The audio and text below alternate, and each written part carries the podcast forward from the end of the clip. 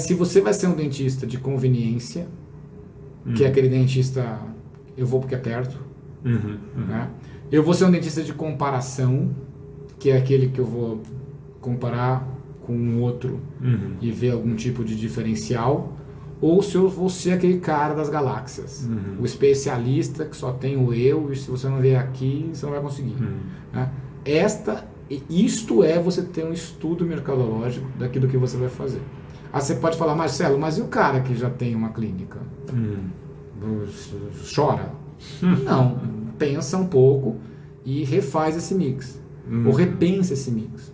Né? A gente vai também conversar bastante sobre isso, né? Como é que eu repenso esse mix, né? Eu quero ser um dentista de proximidade, de conveniência, Uhum, eu vou ter um perfil de cliente, eu vou ter um perfil de tratamento.